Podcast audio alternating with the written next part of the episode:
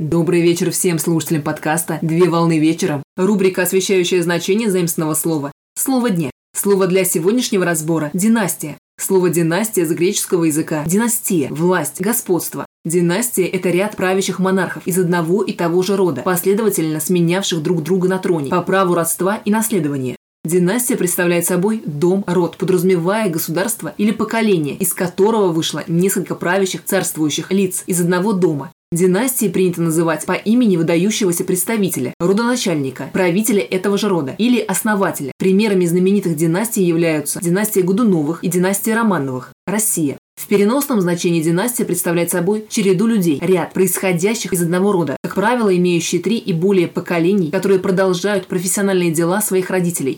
На сегодня все. Доброго завершения дня. Совмещай приятное с полезным.